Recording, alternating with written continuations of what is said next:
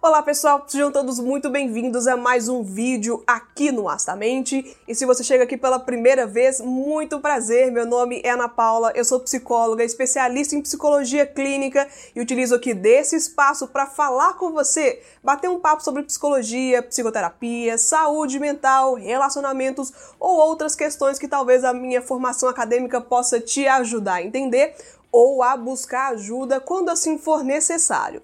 Hoje eu estou aqui com a intenção de responder a questão do Mário Lúcio, que me perguntou sobre a percepção do paciente, do cliente, sobre a necessidade de fazer ou não terapia. Você já percebeu se você precisa fazer terapia? Ou alguém que veio e comentou com você que seria interessante pesquisar um profissional dessa área da saúde mental? Vamos falar sobre isso. Vamos falar sobre a percepção da gente com relação à nossa própria saúde mental, saúde emocional.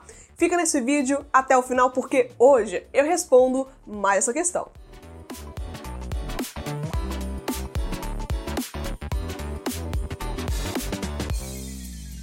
E a pergunta do Mário Lúcio é: às vezes acontece de uma pessoa precisar de psicoterapia e não se dar conta disso? O psicólogo, pelo conhecimento que tem, estaria imune a isso? Bem, Mário Lúcio, muito obrigada aqui pela sua participação. Muito obrigada aqui por ter compartilhado a sua dúvida comigo e vamos tentar aqui elaborar um pouquinho essa questão, essa dúvida para entender como que eu posso colaborar com a sua reflexão sobre o tema.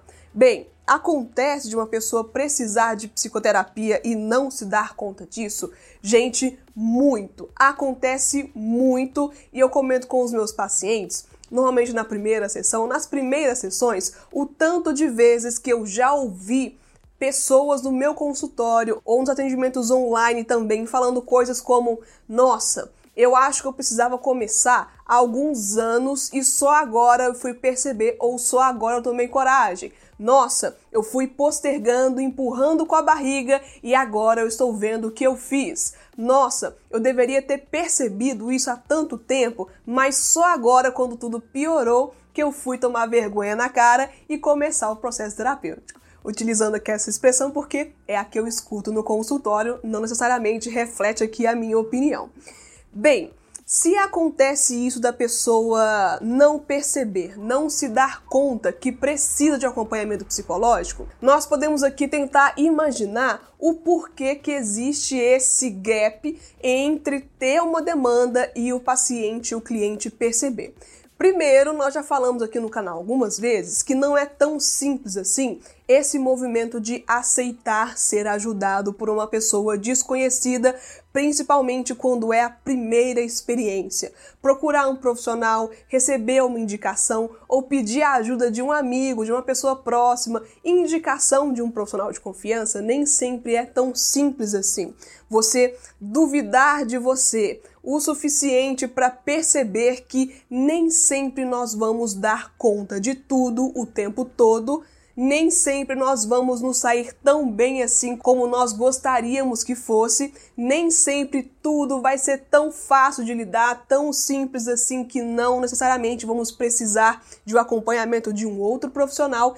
Eu sei que é complicado ter essa aceitação eu sei que é complicado perceber que já está chegando no limite, porque nós temos uma condição humana que é bem interessante, que é conseguir nos adaptar até as situações mais precárias, mais ruins. A gente vai se esforçando vai dando um jeito e se acomoda, vai dando um jeito e se acomoda. Em algum momento, alguma coisa acontece que dá esse start e aí a gente percebe que já passou o tempo ou que a gente postergou demais esse início e um adoecimento vem, um trauma vem, uma questão emocional vem, que aí desemboca no pesquisar por um psicólogo e procurar essa ajuda. Precisa ser esse movimento? Precisa chegar na situação tão difícil para aceitar ajuda? Não, gente. Quanto mais antes acontecer, quanto mais anterior a esse movimento de explosão acontecer, melhor para você, menos tempo talvez você vai demorar nesse acompanhamento e vai ser menos doloroso. Acho que aqui é o mais importante, vai ser menos doloroso para você que você vai se antecipar a esse movimento de explosão onde tudo acontece e você não tem controle de absolutamente quase nada. E aí vem a dor, vem o sofrimento, vem a angústia e não necessariamente você precisa esperar por ela para procurar um profissional da saúde mental. E é por isso que eu sempre digo que o conhecimento faz uma grande diferença aqui nesse momento. Se você não conhece, não sabe que existe um profissional que pode te ajudar nisso, dificilmente você vai entender que você precisa. Se você não sou, tenho certeza, porque nós somos psicólogos, mas também temos questões pessoais que não necessariamente caminham ao mesmo passo que a nossa formação acadêmica, que a nossa especialização como psicólogos, como profissionais da saúde mental. Nós temos informação o suficiente para evitar isso?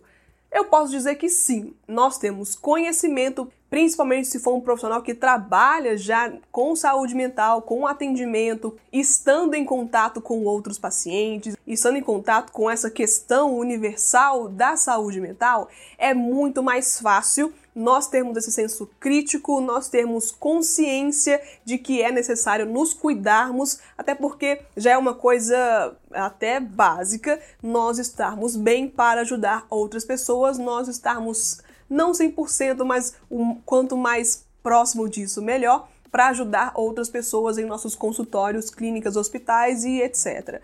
Então, novamente, não posso dizer que nós estamos imunes, eu posso dizer que nós temos conhecimento ou temos acesso a conhecimentos que, no mínimo, deveriam nos deixar mais atentos e com um olhar muito mais crítico a respeito dos nossos sofrimentos, dores, angústias, ansiedades e questões assim do tipo. E eu acho que até mesmo a própria formação acadêmica, em cinco anos, nós escutamos muita coisa, vemos muita coisa, lemos muita coisa, o que no mínimo, no mínimo que eu espero que tire esses preconceitos, essas ideias generalistas e superficiais e questionáveis sobre adoecimento mental e sobre demandas da psicologia dentro dos consultórios.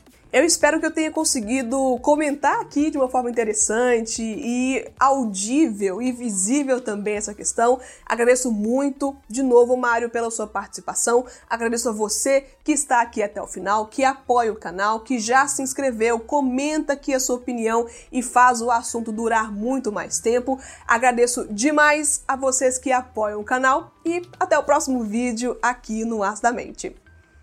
Tchau, pessoal!